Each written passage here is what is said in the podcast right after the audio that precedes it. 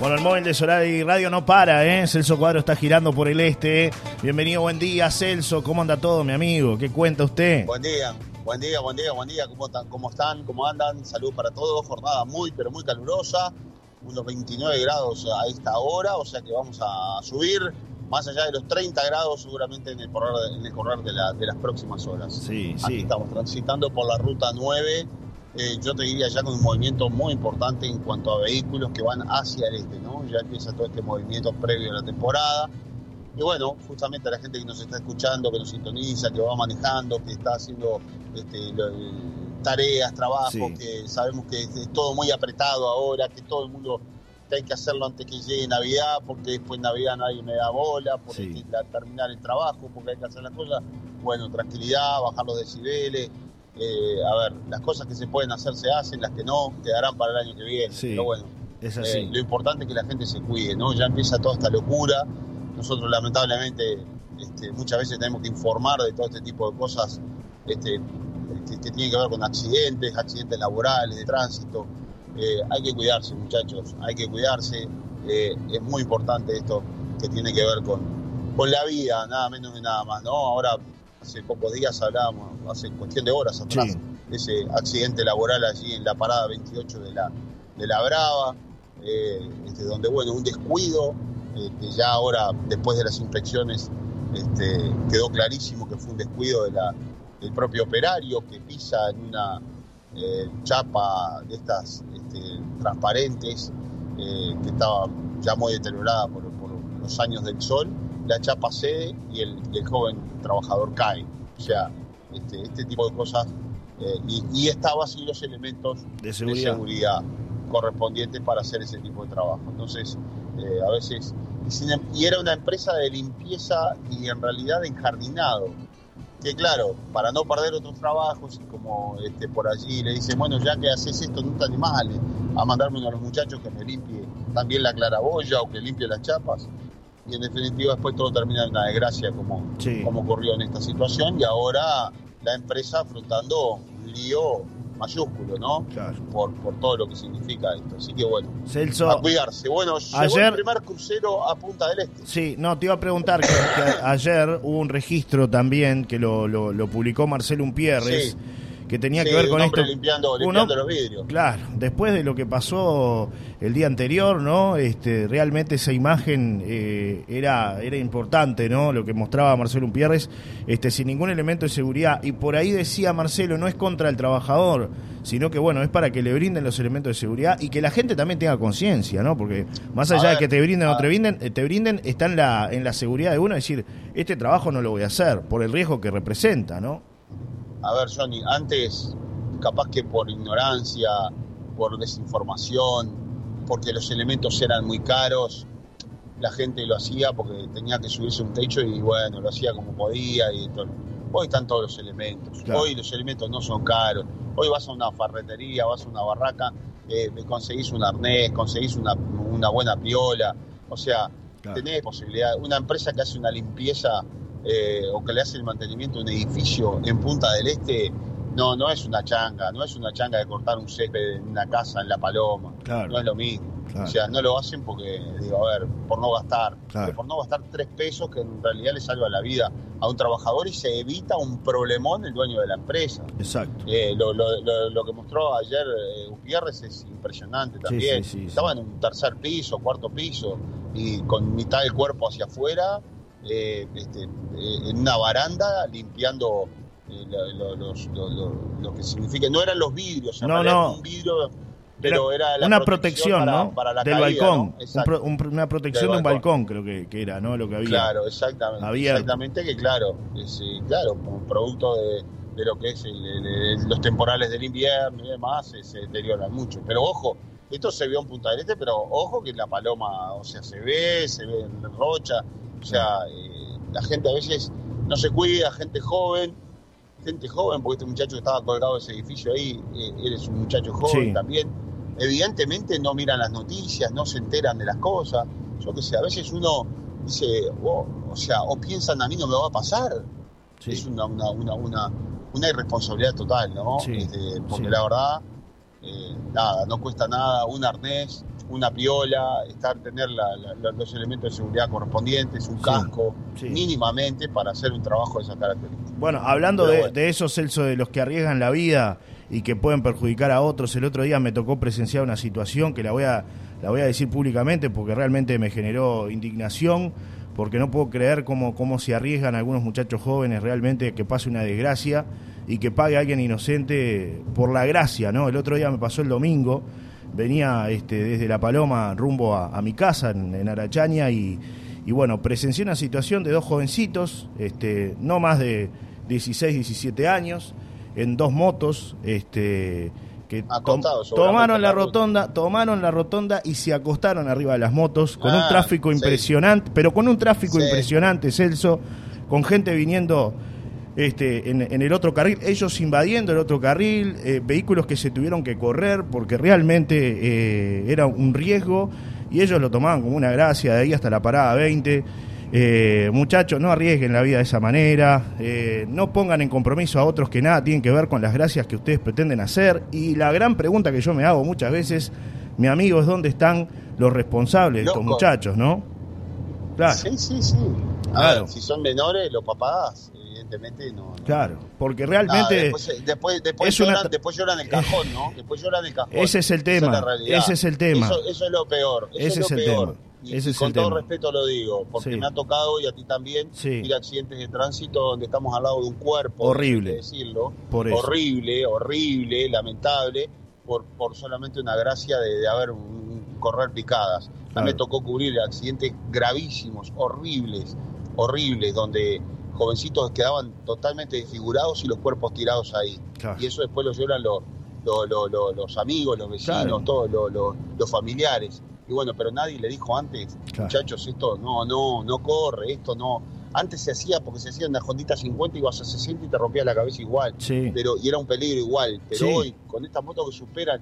Yo el otro día también, exacto. Yo iba mirando el, velocímetro del auto. No puedo íbamos a 120, 130 y los muchachos acostados a, y bueno, y, dónde están los controles? Se preguntarán mucho, ¿no? Y bueno, claro. los controles están en cada uno porque el Estado no, no, no, no, eh, de hecho, eh, en algunas sí, en algunas charlas que mantuve con, con gente vinculada a, los controles, me decían eso mismo, ¿no? Que no hay personal, que se está trabajando, que están haciendo lo que pueden, pero que, que, bueno, que están tratando de planificar también algún operativo para por lo menos empezar a detener este tipo de acciones, que repito, en plena ruta, domingo, muchísimo tráfico, poniendo en riesgo no solamente su propia vida, sino la vida de los demás, ¿no? Porque imagínense usted de repente va con su familia o es un trabajador que viene de algún otro lado y tiene lamentablemente la desgracia de atropellar a uno de estos muchachos. ¿eh? En lo que termina todo esto, eh, evidentemente puede llegar a ser una situación muy dolorosa, muy compleja, muy triste, evitable, ¿no? Evitable. Evitable, evitable, evitable, completamente. Así estamos. Hablemos de otras eh, cosas. lo, vemos, lo, vemos en la avenida, lo, vemos los fines de semana en la avenida Solari, ¿no? A las 6, 7 de la tarde, o sea, alrededor de, allí del skatepark, ¿no? También, o sea, lo ves a, toda hora. Claro. Lo que no, los controles, bueno, falta personal, falta esto, falta lo otro. Fíjate una cosa, lo que te voy a contar, si en eh, a 200 metros de la jefatura de policía de Maldonado está el centro español, Hoy va a salir un informe en Telemundo que es, eh, que bueno, el que lo vea se agarra la cabeza seguramente, ¿no? Eh, a ver, jóvenes apuñalados, a ver, con cortes a nivel de, del estómago, a nivel de la cara, pidiendo, tocando las puertas de la casa, de las casas allí en la zona, eh, y pidiendo ayuda. Ambulancias por todos lados buscando tratar de ayudar a los muchachos, pero y no había un patrullero, no llegó nunca la policía, la policía llegó media hora después. Un verdadero escándalo que se dio a conocer en las últimas horas, que tiene que ver con eh, movidas justamente de jóvenes, donde el Estado está ausente absolutamente y donde los vecinos, con quien me entrevisté ayer, hace 15 años que vienen reclamando, 15 y 20 años reclamando una solución para esto, claro, pero el mundo cambió, entonces todo fue evolucionando y ahora los líos son 100 veces mayores, ¿no? Claro. Entonces es eh, picada de auto, de moto, amenazas, venta de droga, eso a 200 metros del centro de, Maldonado eh, y de la jefatura de policía de Maldonado. Y te dicen que no hay personal, así que imagínate para ir a correr la moto en la paloma, a ver si puede llegar a ver algo. Bueno, lo hemos, lo hemos hablado con algunos policías, ¿no? Que nos dicen eso, que tienen escasez de, de personal, ¿no? Que hay vehículos, todo, pero falta personal, falta el recurso humano, mi amigo. El sistema, el sistema no cambia, mi amigo. Entonces, bueno, entonces es en Rocha, es en Maldonado, es en todas partes. hay que cuidarse uno y ya está. es la única solución que le puedo dar al querido, querido oyente que nos está escuchando a esta hora de la mañana. Bien, bueno, han, han llegado un montón de mensajes, obviamente, de la gente sobre este tema que señalábamos y diferentes situaciones. Buenos días amigos, ese chico era amigo de mi hija. El tema es que si tú dices yo ese trabajo no lo hago, entonces te dicen andate y traen a otro. Y eso que viste Johnny fue lo que yo te conté, esas acciones. Estoy aburrida de llamar a la policía porque provoca un accidente o se les atraviesa un animalito. Ellos saben si vienen a hacer un control y vienen después, dice Rosana 830-3.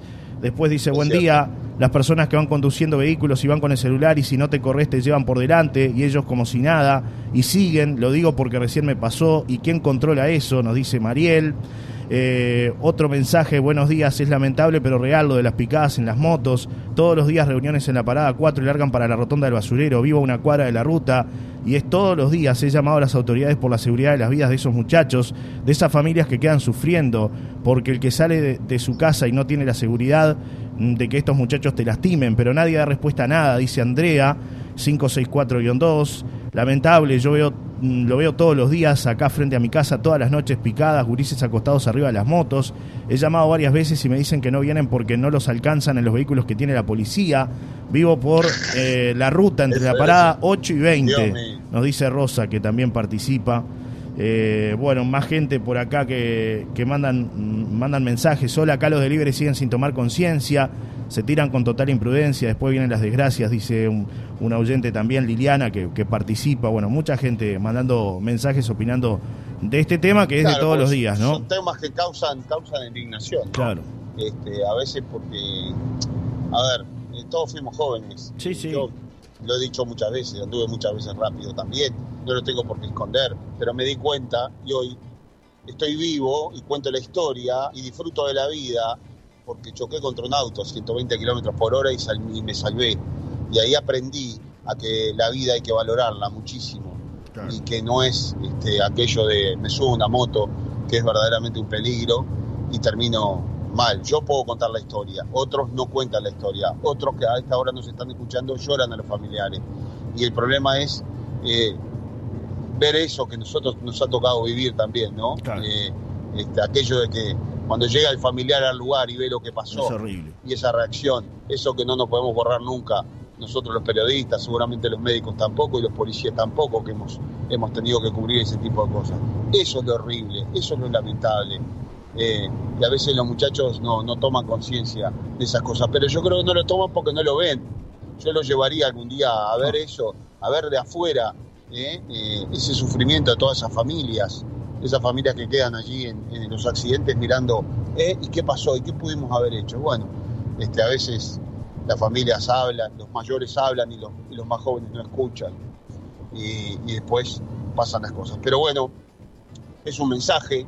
De repente, capaz que con esto logramos que algún joven recapacite y diga: No, muchachos, vamos a cuidarnos un poquito más. Este, no sé, queremos correr picadas, vamos a otro lugar, vamos a un lugar. A ver, yo, yo le he hecho notas a, a, pilotos de Fórmula 1 eh, que, me, que te cuentan, el piloto de Fórmula 1 te dice, me gusta la velocidad, ando a más de 300 kilómetros por hora, pero lo hago en un lugar seguro, en un lugar adecuado, en un lugar con las con los elementos adecuados, no una motito china a ciento y pico de kilómetros por hora en una ruta donde, como tú dices, Johnny, vienen autos, familias, o sea, ¿entienden, muchachos?